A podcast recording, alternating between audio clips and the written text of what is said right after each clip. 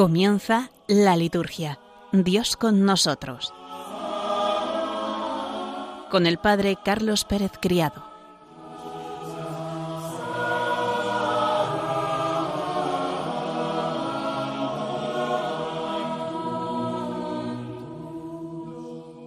Buenas tardes, queridos oyentes, y bienvenidos un lunes más a nuestro programa La Liturgia Dios con nosotros. Vamos a ponernos en presencia de Dios para comenzar orando.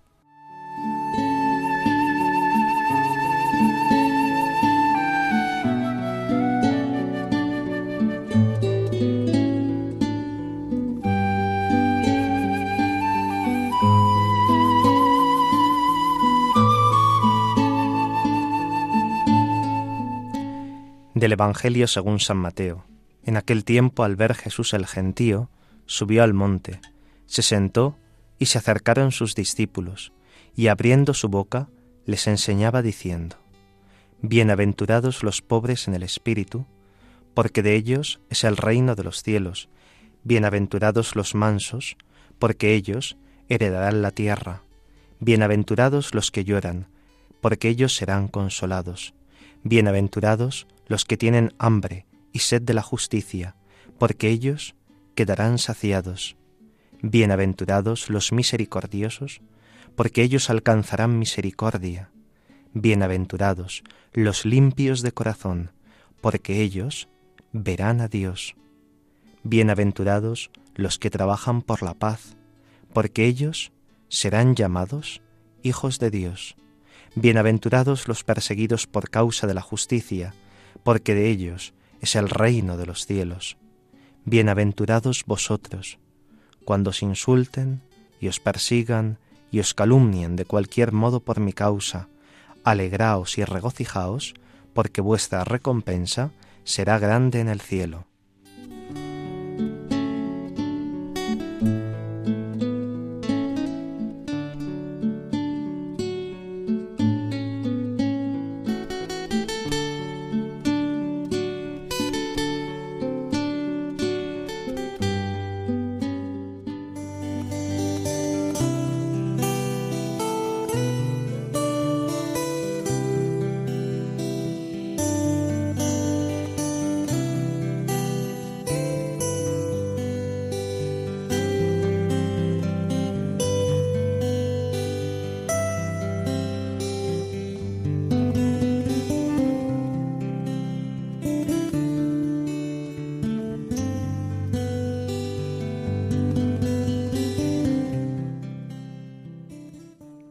Sermón de la Montaña es la carta magna de la predicación de Jesús.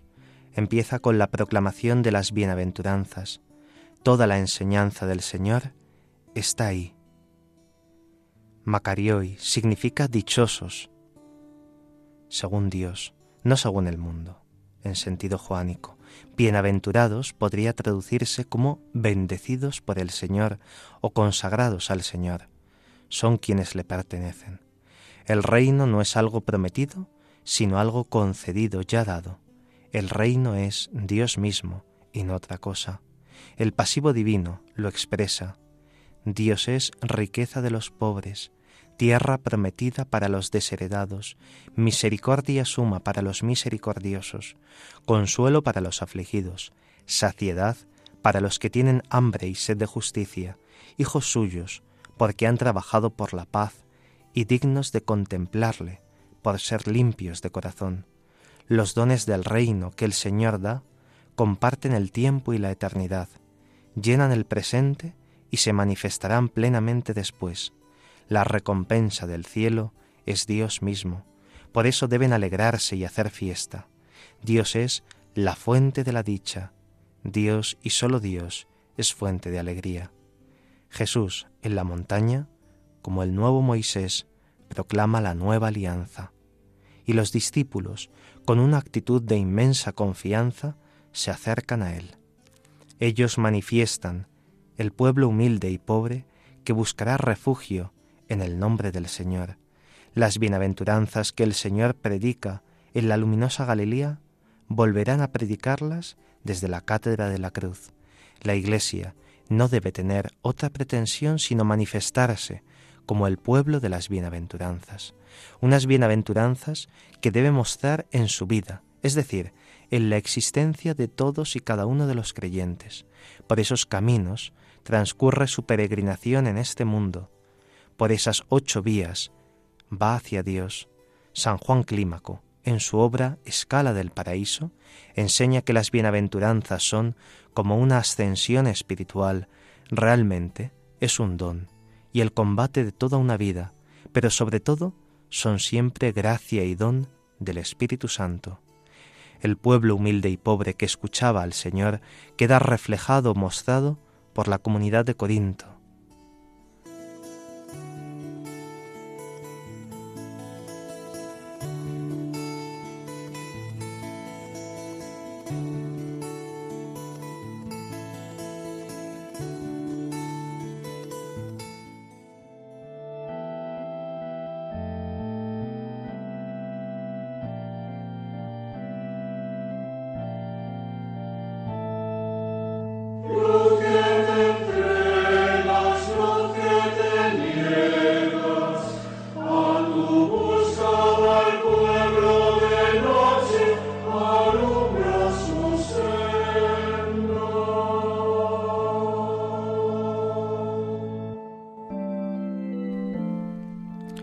Vamos a repasar las celebraciones del Santoral de la semana pasada. El lunes celebrábamos la memoria obligatoria de San Ildefonso, obispo, hijo de Toledo y discípulo de San Isidoro. Después de entrar en un monasterio fue elegido arzobispo de su ciudad natal y se distinguió en la defensa de la virginidad de María. Según la tradición popular, María le hizo el presente de una casulla. Es considerado uno de los mejores teólogos de entre los padres hispánicos. Murió en el año 667. El martes celebrábamos la memoria también obligatoria de San Francisco de Sales, obispo y doctor de la Iglesia. San Francisco de Sales fue un obispo según el corazón de Dios, obispo de Ginebra. Restableció la Iglesia católica con las armas de la oración y de la caridad. A través de sus libros cultivó la vida espiritual del laicado en su célebre opúsculo Introducción a la vida devota, escribe Quiero una piedad dulce, suave, agradable, apacible, en una palabra, una piedad sincera y que se haga amar primeramente de Dios y después de los hombres. Fundó con Santa Juana de Chantal la Orden de la Visitación. Es doctor de la Iglesia y conocido como el apóstol de la amabilidad murió en el año 1622 y es patrono de los periodistas y de los escritores católicos. El miércoles día 25 celebrábamos la gran fiesta de la conversión del apóstol San Pablo. En el origen de esta fiesta está elementos importantes de su doctrina, especialmente sobre la fuerza de la gracia, que es capaz de transformar a un feroz perseguidor de la Iglesia en un apóstol de las naciones marca a su vez la doctrina de la Iglesia como cuerpo de Cristo, ya que el Señor resucitado se identifica con su comunidad. Yo soy Jesús el Nazareno, a quien tú persigues, dice a Pablo. Cristo resucitado sale al encuentro de Saulo en el camino de Damasco, y la luz de la gloria lo ciega por su intensidad, como cuando miramos fijamente al sol. Saulo recibe la iluminación del bautismo y el don de una luz nueva en sus ojos. La Iglesia, en el pasado día 25, celebraba gozosamente el encuentro del Señor con Saulo de Tarso. La gracia toma posesión de él y se convierte en una misión, una misión que será toda su vida. La gracia hará de él un misionero infatigable por caminos de tierra y mar para llevar el Evangelio a todas partes, una gracia que lo adentrará en lo profundo de Cristo y le hará clamar, vivo en la fe del Hijo de Dios, que me amó hasta entregarse por mí, en el capítulo segundo de Gálatas. Con razón se cantan estas palabras en la antífona de comunión. Vivo en la fe del Hijo de Dios, que me amó hasta entregarse por mí. La experiencia del amor de Cristo en Pablo es predicada preciosamente por San Juan Crisóstomo en el oficio de lecturas que rezábamos el pasado 25. Como en todas las fiestas, cantábamos el Salmo 116, un salmo misionero por excelencia. Id al mundo entero y proclamad el Evangelio. Al día siguiente, el día 26 al jueves, celebramos la memoria de los santos Timoteo y Tito, obispos. En un mismo día se hace así memoria de dos discípulos de Pablo. Ambos son destinatarios de las llamadas cartas pastorales que llevan sus nombres, dos a Timoteo y una a Tito. Ambos recibieron la imposición de manos para ejercer el episcopado. Timoteo es el discípulo amado y predilecto del apóstol Pablo. Nacido en Listra, ya de pequeño conocía las escrituras. Es entrañable la mención que el apóstol hace de su madre Eunice y de su abuela Loida, citado numerosas veces en el Nuevo Testamento y siempre asociado al ministerio paulino, aparece como un hombre tímido, de gran sensibilidad y de una fidelidad a toda prueba. Pablo lo deja como cabeza de la Iglesia en Éfeso. Allí, según la tradición eclesial, recibió el martirio. Sus reliquias se veneran en Térmoli, junto al Adriático, y fueron llevadas a la Basílica de San Pedro con ocasión de la celebración del primer domingo de la Palabra de Dios en el año 2019, siendo allí veneradas por el Papa Francisco. Tito es llamado por Pablo verdadero hijo en la fe que compartimos. Pablo le confió la iglesia de Creta, donde permaneció hasta la muerte. El viernes tuvimos la posibilidad de celebrar la memoria libre de Santa Ángela de Mérici y el sábado día 28 la memoria de Santo Tomás de Aquino, presbítero y doctor de la Iglesia. El día 6 de diciembre del año 1273, después de haber celebrado la misa de San Nicolás, cuando Reginaldo, su secretario, esperaba que Santo Tomás reanudara el dictado teológico habitual, éste le respondió Reginaldo, no puedo, porque todo lo que he escrito parece como paja para mí. Después de la experiencia mística ocurrida durante la Eucaristía, ya no escribió nada más, pero su obra teológica es ingente y determinante en el pensamiento cristiano. Por obediencia, emprendió el camino para participar en el concilio de Lyon, pero sufrió un accidente y enfermó gravemente. Fue acogido en la abadía de Fosanova, donde los monjes cistercienses le atendieron. Tras haber recibido la unción, exclamó, Yo te recibo, rescate de mi alma. Por amor a ti he estudiado y velado, trabajado, predicado y enseñado. Falleció el día 7 de marzo del año 1273.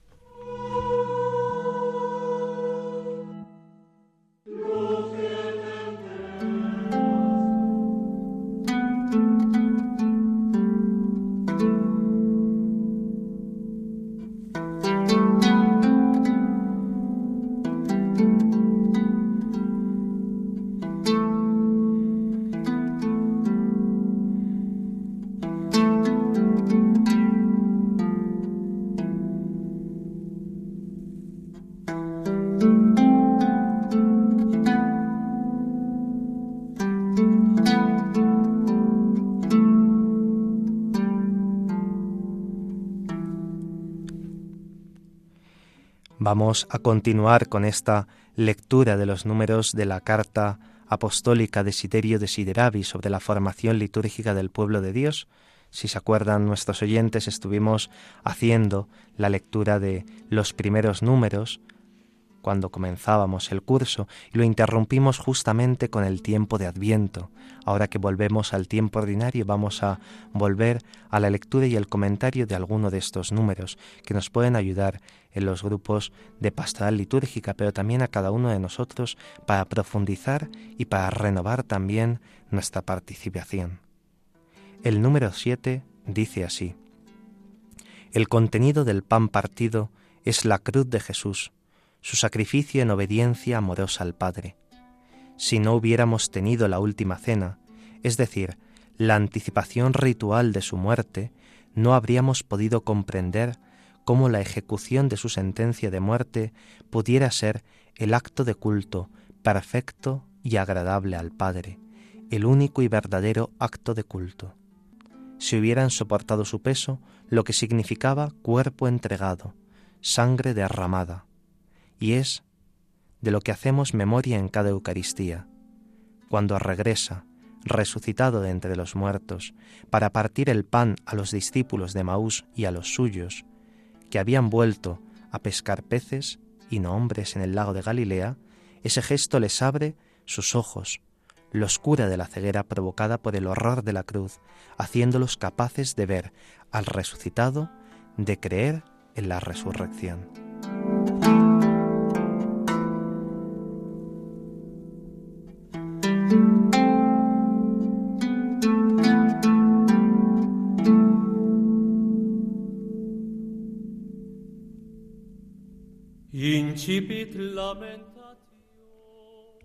El misterio de la cruz es el misterio central de la existencia de Cristo. Cristo ofrece su cuerpo y su sangre como alimento a sus discípulos en la última cena, y la consumación de su sacrificio tendrá lugar en el madero santo. Cristo ha cargado hasta allí con nuestros pecados, y allí ha hecho patente aquello que había dicho en la última cena. En la última cena les había dicho, esto es mi cuerpo, que se entrega por vosotros. Esta copa es el cáliz de mi sangre derramada por vosotros. Y es lo que aquellos discípulos que permanecen fieles junto a la cruz del Señor pueden contemplar. No todos, algunos probablemente huirían, otros se quedan. Pero María, las mujeres, Juan, los que permanecían junto a la cruz del Señor, pudieron ver cómo Cristo estaba entregando su cuerpo cómo estaba derramando su sangre, cómo aquello que había anunciado se cumplía. Y esa muerte tiene un sentido, un sentido soteriológico, un sentido salvífico. Cristo sube al madero para salvarnos, para redimirnos a cada uno de nosotros del pecado. Cada vez que participamos de la celebración de la Eucaristía, hacemos memorial de la pasión del Señor se actualiza su entrega por nosotros. Por eso es tan importante cuando celebramos la Eucaristía, todos los sacramentos, pero en especial la Eucaristía, la presencia de la cruz, la cruz que preside a la asamblea, la cruz que nos recuerda el amor que ha tenido al Padre, la cruz que nos recuerda que lo que hacemos en cada Eucaristía es actualizar ese sacrificio único de Cristo. A lo largo de estos días del tiempo ordinario estamos escuchando la carta a los hebreos, en los cuales se nos presenta ese sacerdocio único de Cristo, ese sacrificio único que Él ha ofrecido. Él es al mismo tiempo el sacerdote, la víctima y el altar. Cada vez que participamos de la Eucaristía, la recibimos a Él, a Cristo entero, que ahora, glorioso ante el Padre, intercede por nosotros y nos ofrece el memorial de su pasión como una prueba totalmente evidente de su amor por cada uno de nosotros y por toda la humanidad. Que cada vez que acudamos a la parroquia, a rezar, a la celebración de la Eucaristía, pongamos nuestros ojos en la cruz y podamos repetir cuánto amor ha tenido el Padre para llamarnos hijos de Dios.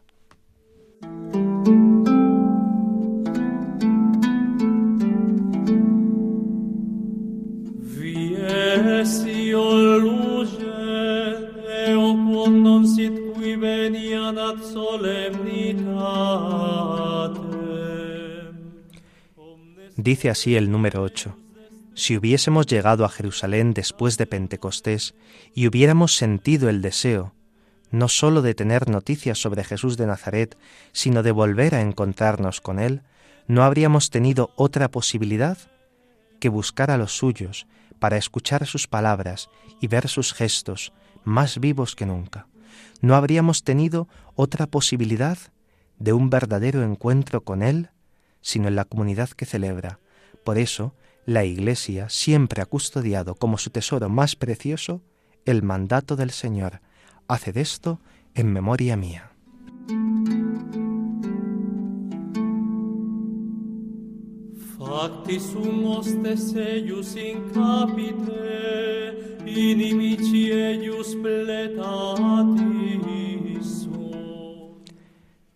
Este número 8 es sumamente interesante.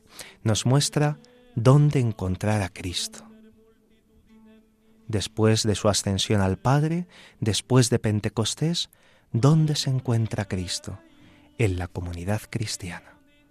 Y es esto algo que sigue interpelando tantas veces a los hombres, a las mujeres de hoy en día, que quieren vivir una fe tantas veces al margen de la iglesia. Dicen, yo creo en Cristo, pero no en la iglesia. Y este número 8 nos hace ver a dónde hay que acudir. A la comunidad cristiana. La comunidad cristiana sigue estando. El Espíritu del Señor en medio de ella. Cristo se sigue haciendo presente allí en medio. Cristo ha dicho a sus discípulos, donde dos o más, dos o tres estén reunidos en mi nombre, allí estoy yo en medio de ellos. Cada vez que los cristianos se reunían, le hacían presente. Los cristianos rápidamente tomaron conciencia de que el día de la resurrección de Cristo era un día fundamental para ellos, que tenían que juntarse para escuchar las escrituras del pueblo de Israel, los profetas, y escuchar también esos primeros escritos, esos primeros testimonios que dejaban los apóstoles, y hacer los mismos gestos que hizo Jesús en la última cena. Por eso nosotros cuando acudimos a la celebración de la Eucaristía, no podemos estar mirando al suelo o taparnos incluso los ojos, ¿no? Yo veo muchas personas que en la consagración se tapan los ojos, pero no miran al altar, no miran al sacerdote, no miran las especies eucarísticas. Y los gestos son muy importantes cuando en el ofertorio vemos que el sacerdote presenta el pan, cuando vemos que el sacerdote mezcla un poco de agua junto con el vino, esos mismos gestos que vemos a día de hoy son los mismos gestos que Jesús hizo en la última cena.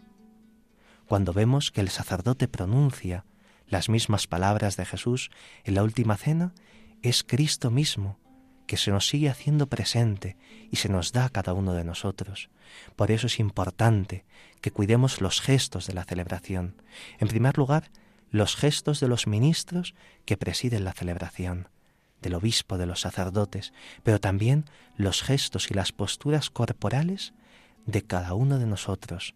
Tomemos conciencia de que cada domingo, cuando acudimos a la Asamblea Santa, a la Misa Dominical, cada día que acudimos a la Eucaristía, Cristo se nos sigue haciendo presente, con sus palabras y con sus gestos se nos hace cercano a nosotros.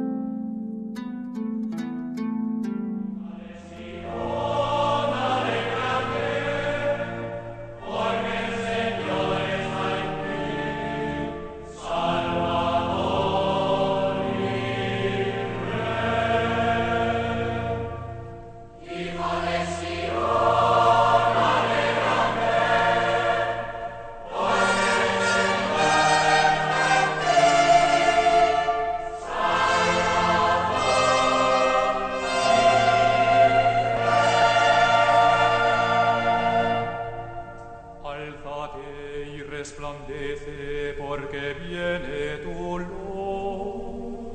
Sobre ti se alza la gloria del Señor, mientras las tinieblas se extienden por la tierra y yacen los pueblos en densa oscuridad.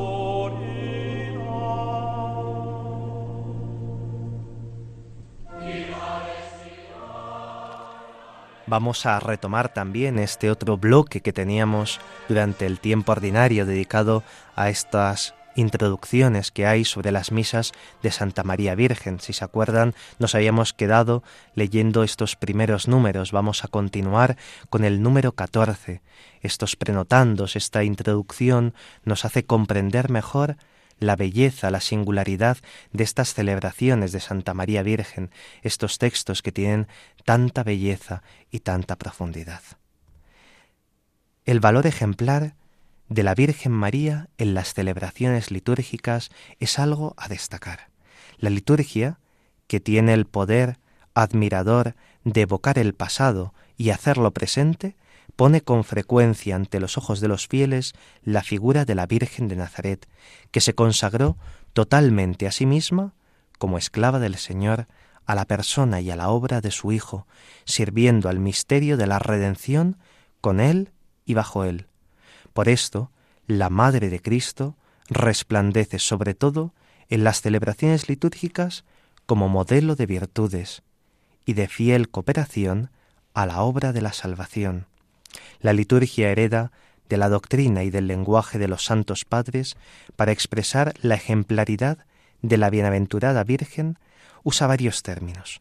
Modelo, sobre todo cuando quiere resaltar su santidad y presentarla a los cristianos como fiel esclava del Señor y perfecta discípula de Cristo, figura, para indicar que la conducta de María, Virgen, esposa y madre, prefigura la vida de la Iglesia y guía sus pasos en el camino de la fe y del seguimiento del Señor, imagen, para destacar que en María, perfectamente configurada a su Hijo, la Iglesia contempla con gozo como una purísima imagen de lo que ella misma, toda entera, ansía y espera ser. Por eso la Iglesia, en la Sagrada Liturgia, invita a los fieles a imitar a la bienaventurada Virgen María, sobre todo por la fe y la obediencia con la que ella se adhirió amorosamente al designio de salvación de Dios. De modo particular, los himnos y los textos eucológicos ponen de manifiesto una rica y espléndida serie de virtudes que la Iglesia, en su experiencia secular de plegaria y de contemplación guiada por el Espíritu Santo, ha descubierto y aprendido en la Madre de Cristo. La ejemplaridad de la bienaventurada Virgen María, que emerge de la celebración litúrgica, induce a los fieles a configurarse a la Madre, para configurarse mejor con el Hijo.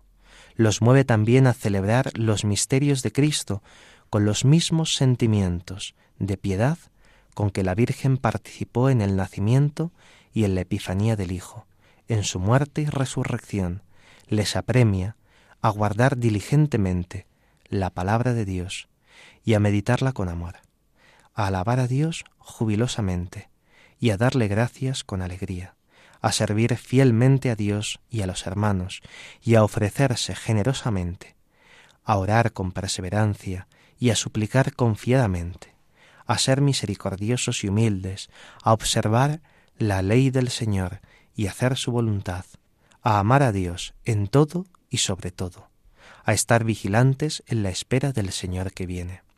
En la celebración de las misas de Santa María, los sacerdotes y todos aquellos que desempeñan alguna función pastoral deben procurar, ante todo, que los fieles comprendan que el sacrificio eucarístico es el memorial de la muerte y resurrección de Cristo e invitarlos a participar en él plena y activamente, pero no dejen de mostrar el valor ejemplar de la figura de Santa María, que contribuye en gran medida la santificación de los fieles.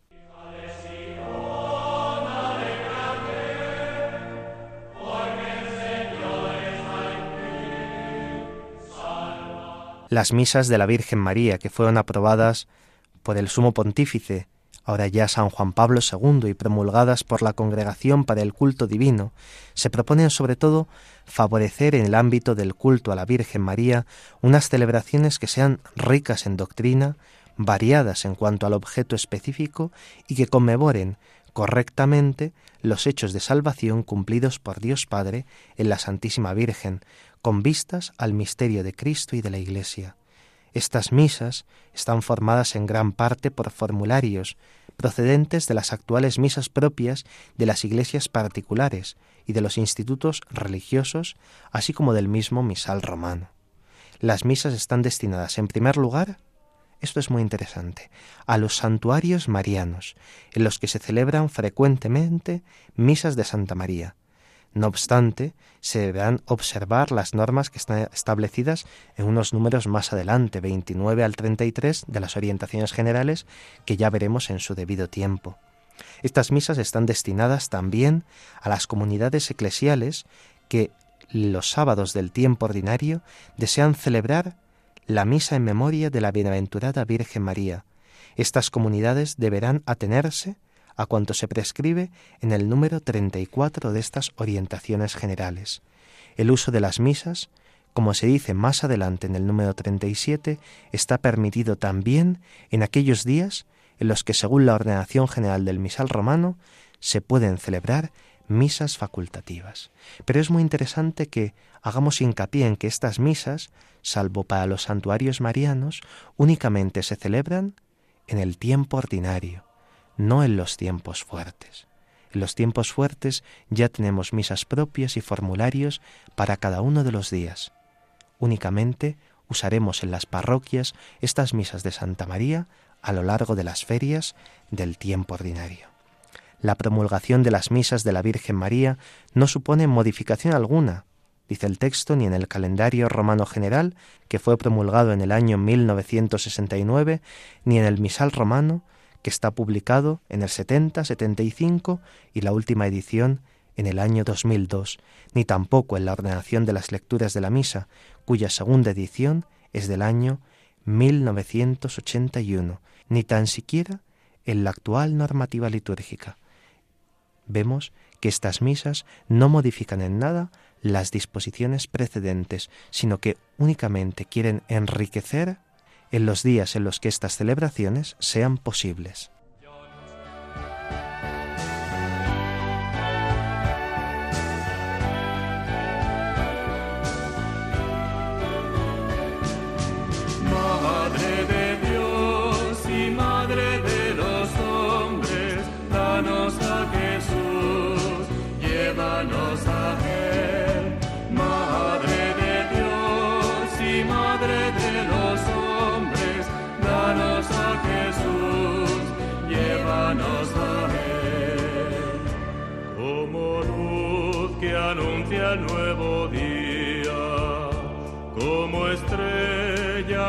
siempre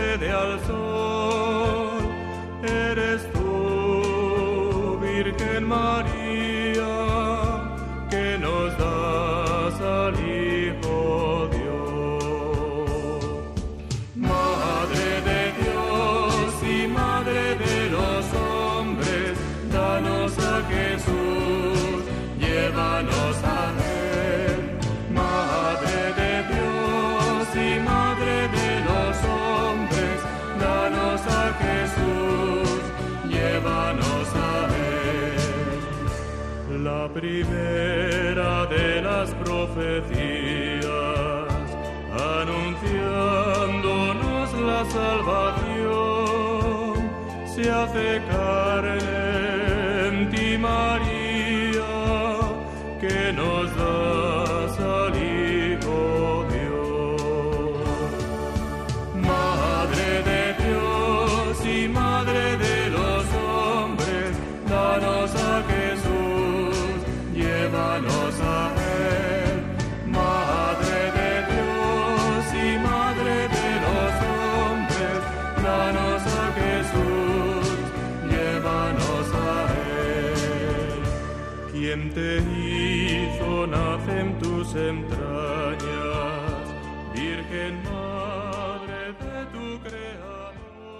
Queridos oyentes, hemos pasado ya el ecuador de nuestro programa de Radio María, la liturgia Dios con nosotros. Les acompaña en el micrófono el padre Carlos Pérez Criado y en el control Mónica Martínez. Hemos estado escuchando un canto dedicado a nuestra Madre María, que se llama Madre de Jesús y Madre de los hombres.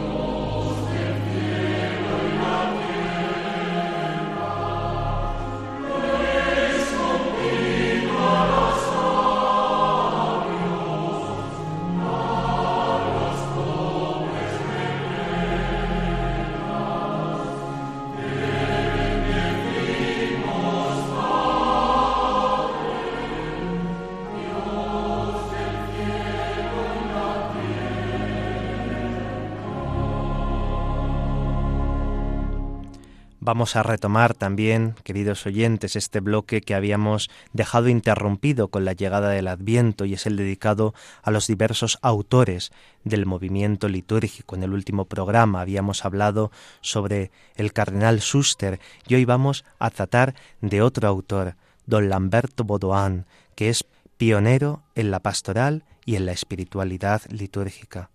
Lamberto Baudouin es uno de los hombres más insignes del movimiento litúrgico. Nació el 14 de agosto de 1873 en Bélgica. Allí ingresó en el seminario de Lieja y fue ordenado sacerdote el 25 de abril de 1879. Después de unos años de profesorado en el seminario, formó parte del grupo de sacerdotes llamados conciliarios de la doctrina social de la Iglesia. Luego ingresó en el monasterio benedictino de Montcesar, donde profesó el 5 de octubre de 1907. Su momento estelar fue el Congreso de Malinas, que se celebró entre el 23 y el 27 de septiembre del año 1909. Sus palabras fueron un gran aldabonazo que resonó en toda Bélgica y más allá de sus fronteras. En noviembre de ese mismo año apareció la revista La Vía Litúrgica, esos fascículos que contenían los textos de las misas de los domingos y breves artículos sobre temas litúrgicos. Al año siguiente se tenían en Montcesar las llamadas jornadas litúrgicas, famosísimas, con la presencia del cardenal Mercier, que dejó oír su autorizada voz sobre un tema que había tenido ya gran aceptación en diversos ambientes. El éxito fue enorme. Los suscriptores de esta revista, La Vía Litúrgica, pasaban de setenta mil. Se crean las semanas litúrgicas de Lovaina y apareció Cuestiones litúrgicas y parroquiales, una revista que aún a día de hoy sigue existiendo en Francia. La guerra de 1914 interrumpió esos afanes tan prometedores para dar a conocer la vida litúrgica entre el pueblo con toda su riqueza espiritual. En el año 1921, don Lamberto fue nombrado profesor del Ateneo Anselmiano de Roma. Fundó el monasterio ecuménico de Amay, que luego pasó a Chevetón, y allí su comunidad continuó haciendo una excelente labor ecuménica con la revista Irenicón, fundada por el mismo don Lamberto, que murió el 11 de enero de 1960. Don Lamberto no tuvo sólo el mérito de haber iniciado ese movimiento pastoral de la liturgia, sino también de haber dado un programa y una doctrina. Esto lo desarrolló plenamente en todos sus trabajos aparecidos en diversas publicaciones, en sus conferencias y clases, pero sobre todo en su gran obra, La Piedad Litúrgica, que fue publicada por primera vez en el año 1914 en Lovaina. Don Lamberto parte de un principio fundamental, parte del ejercicio sacerdotal de Jesucristo en la vida de la Iglesia, principalmente a través de la celebración de la liturgia. Estas son sus palabras. El poder sacerdotal del sumo pontífice de la nueva alianza es la fuente abundante de toda la vida sobrenatural. Este poder santificador lo ejerce Jesucristo aquí abajo por el ministerio de una jerarquía sacerdotal visible, que Él mismo ha establecido para este fin. Por ella obra la santificación de la humanidad nueva, consciente de la importancia primordial de esta misión. La jerarquía organiza aquí abajo un conjunto grandioso de funciones sagradas en las que el sacerdocio de Cristo encuentra su plena manifestación y eficacia en el tiempo de la Iglesia. Este principio es muy importante.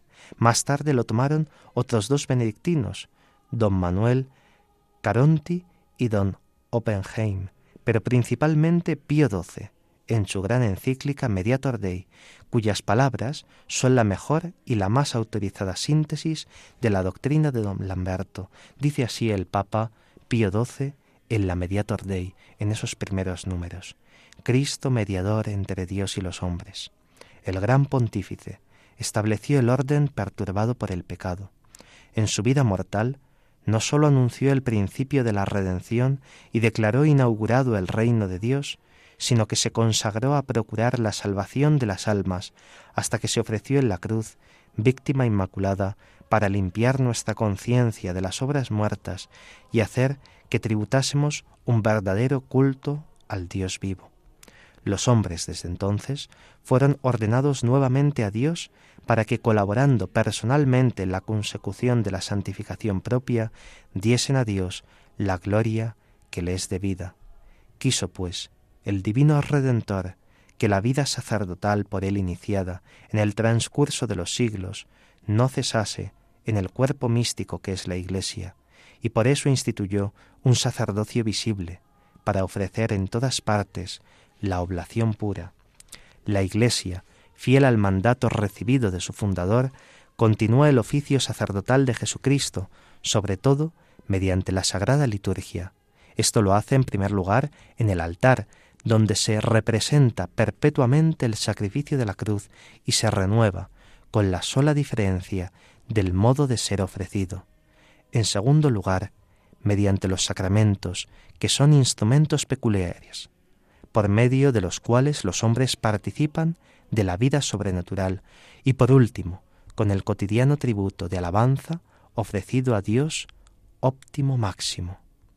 Más adelante, dice el Papa que la liturgia no es otra cosa que el ejercicio del sacerdocio de Cristo, y esto mismo lo ha recogido el Concilio Vaticano II en Sacrosantum Concilium VII, cuando nos dice, con razón, entonces se considera la liturgia como el ejercicio del sacerdocio de Jesucristo. En ella, los signos sensibles significan y cada uno a su manera realizan la santificación del hombre, y así el cuerpo místico de Jesucristo, es decir, la cabeza y sus miembros, ejercen el culto público. Así nos lo recuerda Sacrosantum Concilium 7. La vocación sacerdotal de Cristo se identifica con el motivo de su encarnación. El sacerdocio en Cristo no es un privilegio accidental, sino la prerrogativa más esencial del Verbo encarnado. Toda su razón de ser ante Dios y ante los hombres, toda la obra redentora de Cristo fue realizada por su sacerdocio, y por lo mismo la fundación de la Iglesia y los medios que él quiso que operaran su crecimiento y su santificación fueron también consecuencia de su sacerdocio. Sin duda, es a su humanidad y a su gracia capital a las que se vincula formalmente su sacerdocio, pero la unión hipostática nos descubre los orígenes profundos de éste. La carta a los hebreos que ha suministrado a la Iglesia la doctrina clásica sobre el sacerdocio de Cristo, nos invita a contemplar en la filiación divina de Jesús la raíz suprema de este sacerdocio sustancial. Santo Tomás de Aquino dice a este propósito, aunque Cristo no sea sacerdote como Dios, sino en cuanto hombre, uno mismo fue sacerdote y Dios. Cristo único y perfecto sacerdote, después de haber realizado su liturgia de santificación y alabanza al Padre sobre la tierra, principalmente en el Gólgota, ahora siempre vivo, presente y glorioso a la derecha del Padre, como único liturgo en el único santuario, continúa allí, en acción intercesora, la única liturgia de santificación y de alabanza que inició sobre la tierra y atrae y admite realmente en ella también a sus fieles, todavía peregrinantes, y les da la firme esperanza de llegar, mediante la perseverancia y la vida buena, al término perfecto en el santuario celeste. Hay una estrecha unión entre la liturgia de la tierra y la liturgia del cielo. Allí y aquí el verdadero sacerdote es Cristo, que ejerce su ministerio, por medio de la actuación de los sacerdotes ministeriales en la liturgia de la Iglesia terrestre. En la realidad litúrgica, la acción sacerdotal de Cristo viene a ser una realidad que nos asalta real y presencialmente. Si no tenemos presente esto, más aún, si no nos dejamos invadir por esta presencia de Cristo, todo viene a ser ritualismo vacío y sin sentido. La pastoral no debiera mirar tanto al exterior cuanto a estas realidades encerradas en la acción litúrgica, descubrirlas, estudiarlas y lanzarlas por todas partes, pues lo que más necesita los fieles de esta doctrina auténtica, sólida y fecundísima, contenida en la acción litúrgica, y lo que es más importante aún, la vida que ella da. De esto se habla poco. Por eso no se bebe a raudales en esa fuente perenne de vida espiritual que es la celebración litúrgica. A estas alturas, causa aún admiración cómo don Lamberto Baudouin supo dar con el fundamento de toda la celebración litúrgica en aquella fecha ya tan lejana para nosotros, y después de él se haya mantenido firmemente en la doctrina y en la vida de la Iglesia.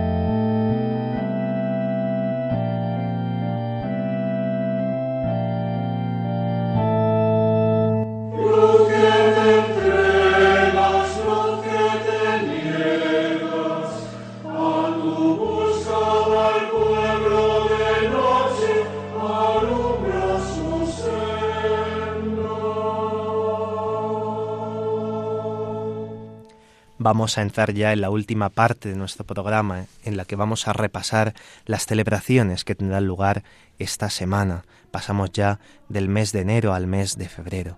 Mañana, martes día 31, último día del mes, tendremos la memoria obligatoria de San Juan Bosco, presbítero.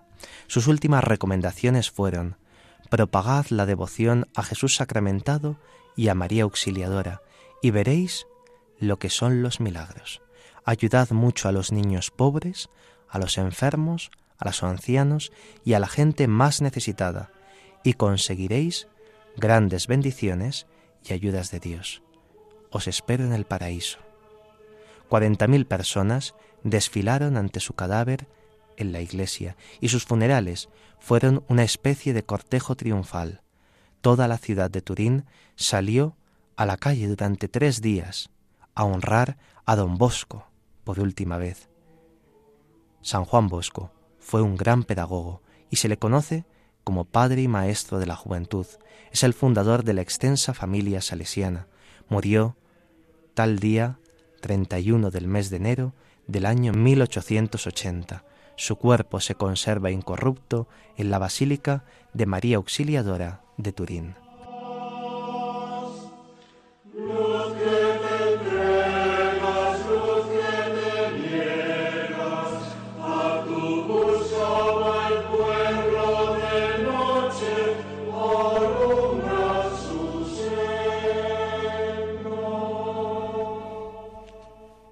El próximo jueves, día 2, ya en el mes de febrero, celebraremos la gran fiesta de la presentación del Señor.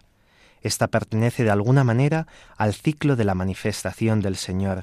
Luz en la noche del nacimiento, luz en su epifanía, luz en su bautismo, en el advenimiento de los magos, luz en su presentación en el templo. Es la luz increada, presente en la humanidad de Jesús, que se va mostrando, una luz que al mismo tiempo anuncia la luz de la noche de la Pascua. Realmente, luz de luz, que crece y se difunde. Es una fiesta, podríamos decir, ecuménica, que en Oriente recibe el nombre de Hipapante, es decir, el encuentro, el encuentro del Señor con su pueblo. Si María llevaba el verdadero templo de Dios en sus brazos, el auténtico lugar de su encuentro, la humanidad del Hijo de Dios, el Espíritu Santo lo manifestó como luz para la revelación de los pueblos, luz que iluminó los ojos de Simeón, luz que hizo saltar de alegría a la profetisa Ana, luz que nos ilumina y nos hace radiantes, luz de la fe, de la gracia y de la gloria. La munición del misal al inicio de la celebración es decisiva para comprender el sentido de la fiesta. También nosotros, unidos en el Espíritu Santo, vamos a la casa de Dios, al encuentro de Cristo, el Señor. Lo encontraremos y la reconoceremos allí en la fracción del pan hasta que Él venga de nuevo en la gloria. Este texto es remarcable por su densidad espiritual y teológica. También la antífona de entrada es un texto importante. Dice así, Oh Dios, meditamos tu misericordia en medio de tu templo. Está inspirada en el Salmo 47. En el interior de la Santa Iglesia acogemos en la fe la presencia del Señor glorioso. Así lo predicaba Orígenes. Tú también, si quieres poseer a Jesús, abrazarlo con tus manos y merecer salir de las tinieblas, haz todos los esfuerzos para dejarte guiar por el Espíritu Santo y venir al templo de Dios. Permanece en el templo del Señor Jesús, es decir, en su iglesia, templo construido con piedras vivas. Permaneces en el interior del templo cuando tu vida y tu conducta son verdaderamente dignas del nombre que designa a la iglesia. El Papa San Juan Pablo II estableció que en el día de la presentación del Señor se celebrara la jornada de la vida consagrada. Los religiosos, por la profesión de los votos evangélicos, son profecía del reino ya consumado, y con las antorchas encendidas en su corazón, caminan al encuentro del Señor y esposo. Por el reino oran y trabajan en la múltiple diversidad de carismas en el mundo y en la Iglesia, Recordemos que este día, como expresión de esa luz que es Cristo, se bendicen las candelas. La bendición de las candelas se puede hacer de dos maneras, en una capilla, fuera de la iglesia, en un lugar adecuado, en este caso después de la bendición se hace una procesión solemne dirigiéndose a la iglesia, o dentro de la misma iglesia, en un lugar lo más apartado posible del presbiterio, mientras que sea visible para la asamblea reunida. Después de la bendición se hace la entrada solemne del celebrante acompañado de los ministros y de unos cuantos fieles. Pero no se comienza la bendición, la celebración propiamente en el presbiterio, sino que tiene que haber esa dimensión de procesión que expresa también el sentido de esta fiesta, del encuentro del pueblo de Israel con su Señor. Los fieles encienden sus candelas durante el canto de entrada y las pueden mantener encendidas hasta que acabe la oración colecta de la misa. Para la bendición y la procesión de las candelas se puede usar la capa pluvial blanca, pero es mejor, es más conveniente usar desde el comienzo la casulla para evitar el cambio de vestiduras sagradas durante la celebración, tanto si se hace procesión solemne como si se hace solamente la entrada de los ministros, en la misa se omite el saludo inicial, el acto penitencial y el kirie. La misa comienza directamente por el canto del Gloria a Dios en el cielo.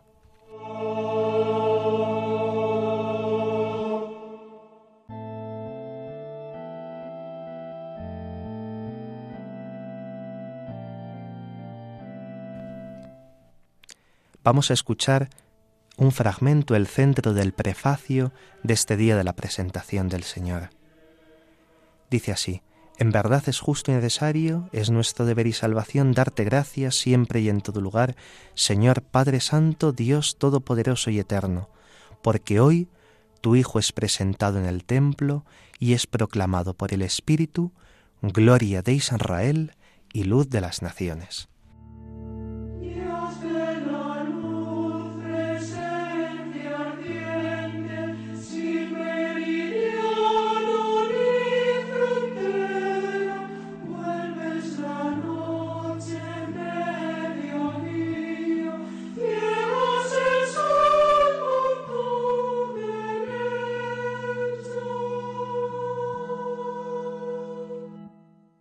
Viernes podremos celebrar dos memorias libres, la de San Blas, obispo y mártir, o la de San Óscar, también obispo. San Blas, por ser cristiano en tiempo del emperador Licinio, padeció el martirio en la ciudad de Sebaste, en la antigua Armenia, hoy Turquía, en torno al año 320. San Óscar, obispo de Hamburgo y después también de Brema en Sajonia, actual Alemania, siendo monje del monasterio de Corbí, fue designado por el Papa Gregorio IV como legado para todas las tierras del norte de Europa. Anunció el Evangelio a grandes multitudes de Dinamarca y Suecia, consolidó allí la Iglesia de Cristo y después de superar con ánimo invicto muchas dificultades, desgastado por sus trabajos, murió en Brema en el año 865. En este día en el que se pueden celebrar ambas memorias es costumbre popular bendecir los alimentos, el aceite, las rosquillas, la fruta. El pueblo cristiano se encomienda a la intercesión de estos santos, San Óscar y San Blas. A San Blas se le conoce especialmente por ser el protector de los males de garganta. Es adecuado que para estas bendiciones cojamos el bendicional y vayamos allí a esas bendiciones con motivo de acción de gracias y con las debidas adaptaciones podamos usarlas para ese día.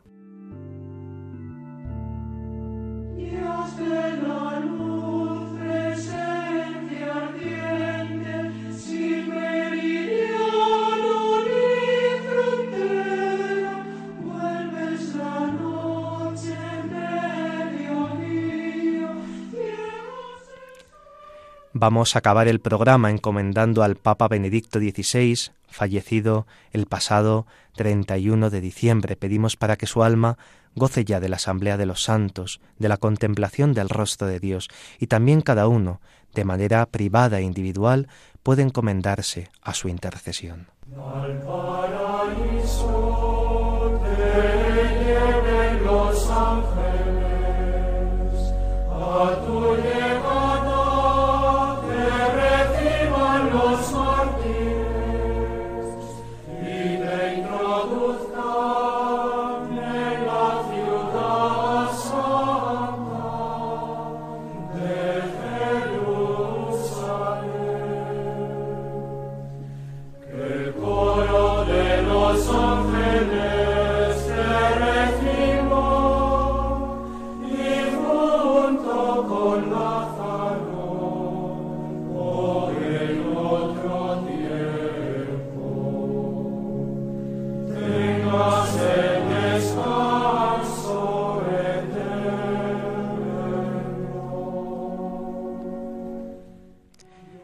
Esta tarde les ha acompañado en el micrófono el padre Carlos Pérez Criado y en el control Mónica Martínez, a la que agradecemos un lunes más su silencioso servicio. A continuación dará comienzo otro programa en Radio María. Les invitamos a que no cambien de sintonía y disfruten con él. Podéis escribirnos para cualquier duda o comentario al email del programa, la liturgia Dios con nosotros, arroba radiomaria.es. Un saludo muy especial a María José, a Rita, a Conchita, a Asun, a Marisa, a Carmen y a Pilar. Gracias por ese correo conjunto que nos habéis escrito dándonos las gracias. Un saludo también a Pedro y a Jaime. Si quieren volver a escuchar el programa pueden descargar el podcast en la web de Radio María. También pueden solicitar el programa en CD llamando al 91 822 8010 o escribiendo a través del formulario de la web de Radio María. Queridos oyentes, buenas tardes y muchas gracias por vuestra fidelidad.